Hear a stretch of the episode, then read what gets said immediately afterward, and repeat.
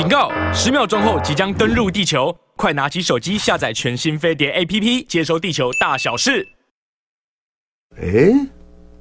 啊，艾利也好，这很多俄罗斯小孩一大早呢来中国吃早餐，有我有我有看到相关的视频，因为现在的现在的东北的中俄中俄边境呢，现在现在呢呃开开放免呃免签了，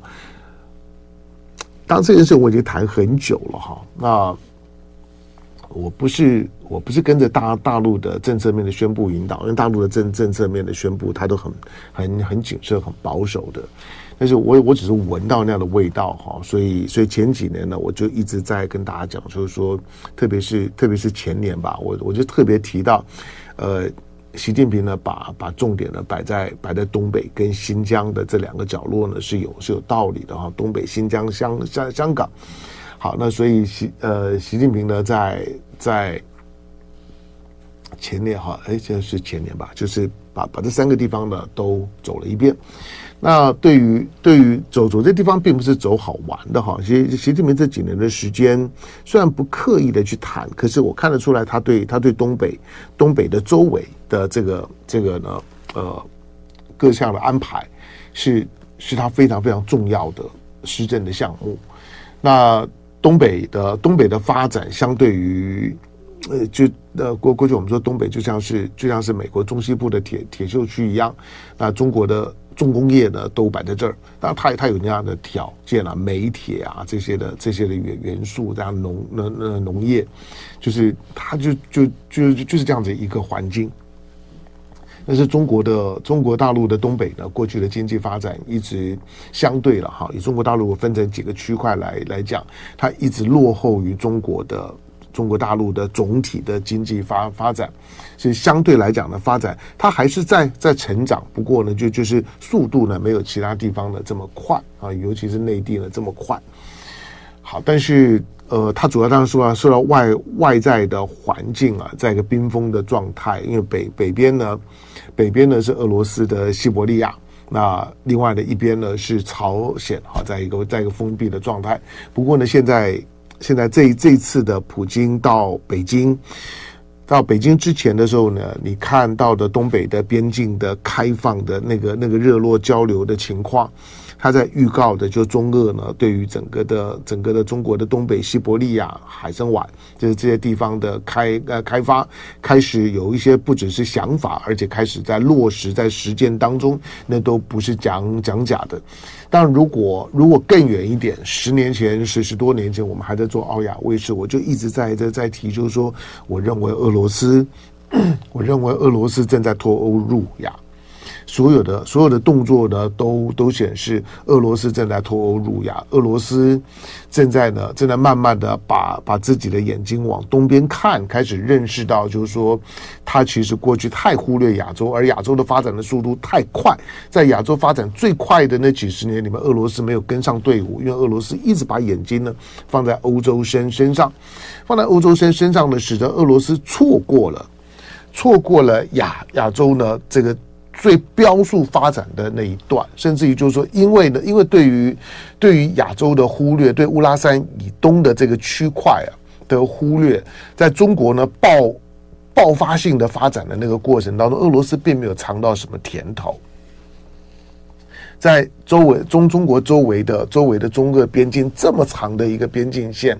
但是俄罗斯并没有有有有有效的去去捕捉到不只是中国，而是亚洲发展的大势头。但是现在俄罗斯来了，好，那俄罗斯来当然也就看到了 看到了看到了整个整个亚亚洲已经已经发展到了一个，它不只是发展，而是亚洲的这一波的，就是说长长时间的。暴风性的成长，他已经到了一个不可逆的阶的阶段，哈，就除非呢发生了战争啊，大规模的破坏，否则呢亚洲呢当下发展的势头，以及已经呢已经捕捉到的那个那个发展经验，它已经它已经它已经不容易再倒退。有有时候呢一些一些个别的国家一两年之内的经济表现很好了，的那个。那不代表什么，就是你要你要看那个国家是不是真的站得起来，不是看一两年的经济的数字而已，经济成长率只是表面，而是而是它的整个国家的的结结构、自信心，那这个产业科技的实力有没有跟着一起上来，你才知道呢，它的那个发展的势头扎不扎实，是不是不可逆？亚亚洲的发展到不可逆，那现在俄罗斯来来了，当然一方面，它在在欧欧洲呢不断的受挫，欧欧洲国国家一直都都不接纳他。其实，其实我我认为欧洲欧洲国国家有一天会会会会后悔，就是说太迁就美国，太迁就美国了之后呢，因此呢，美国美国呢讨厌谁就就拉着你跟他讨厌谁，就是那种闺蜜心一些心态，就就是美国说你不可以跟他好。你要你要跟我在一起的话呢，那你就不可以跟他跟就不可以跟他在一起。那好，那那这种的闺蜜闺蜜些些心态呢，就会使得你的情绪呢被你被被被这个呢被这个叫做美国的这个这个呢，那不是霸道总裁，那个霸道闺闺闺蜜啊，给掌握了，给拿给拿捏住了，拿捏住了之后呢，当当美国呢美美国指着哪哪里，你就跟着他去哪里的时候。你你终究忽略了美国呢，跟你还隔着一个大西洋啊。可是俄罗斯呢，是你的邻呃邻居啊。同时呢，普京啊，未来未来历史再回头看的时候，普京呢是个是是个是个温和派，普京是个务实派，普普京是个可以谈事情的人。这个呢，在梅克尔呢还在还在担任呢德国总理的时候呢，梅克尔是是个是有捕捉到这一点的。所以那个时候呢。那个时候呢，整个的欧洲的状态呢，相对是好的，各种的危机呢，伤不了欧洲。可是呢，当你跟俄罗斯决裂了之后呢，两败俱伤。可是决裂了之后呢，两败俱伤，对俄罗斯来讲，现在呢往东边转，他现在呢来亚洲找机会了，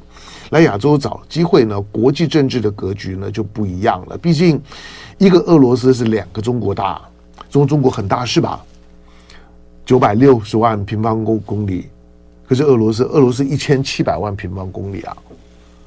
地呃地球上面的就土地面积来讲的，最大的国家一千七百万平方公里，那两个两个中国大，它光是乌拉山以以东有多大？乌拉山以东的面积就一点五个中中国大，乌拉山以东大概大概一千三百多平方公里，我我如果没记错的话，有的时候你要稍微去查证一下，因为因为谭上龙的数数字呢都。都都是背下来的，好，所以有时候会，哇塞，你你不能期待我小小呃小学啊高高中的时候呢，那些那些记的东西呢，现在都还记得牢牢牢的，有的时候会会会忘记了，会会混掉。好，那因此呢，当他开始往东走了之后，这当然是件大事情。好，但是当俄罗斯往东走的时候呢，他就会呢就会牵动到东东北。就是东北的东北有有有有了一个有了一个源头活水，有一个巨大的诱因。我说的东北呢，将来的将来出海口呢，不一定是在呢是在旅顺大呃那大连，不一定是在辽东半岛。东北的出海口呢，顺着黑龙江呢乌苏里江一路出去了之后呢，可能是在海海参崴。那海参崴呢，中中国人到现在为止呢，对于那个台湾台湾念海参崴了哈，就是海参大陆念大大陆念海参崴。好，那不管是海参崴、海海参崴，我们都还是呢维持的呢那个呢那个中文的名名名称，而没有用呢用俄罗斯的翻译。那用中文的名称呢，就是那个情感就告诉你说，那个地方本来是在在清朝末年以前，那个地方是中中国的。好，那现在先不去讨讨论谁谁的。总而言之呢，这个这个区块呢，如果如果如果开门之后呢，它会是一个，它会是亚洲的一个一个一个全新的地貌哦。那它潜在的一个发展的动能，当然有一些包括朝鲜开门，那这会让这会让。让人日本啊，让韩国啊，会流口水啊，会不知道怎么办。那海海参崴随着随着中俄边境的开门，中俄边境如果如果开门了之后，那中朝边境会不会开门？呃，因为俄罗斯在里面扮演一个很微妙的角角色，我认为中朝边境未来开门的机会是非常大的。相反的，三十八度线呢，要要要重新的，要稍微的解封，开成工业区呢，重新恢复的运转，我认为比较难。好，那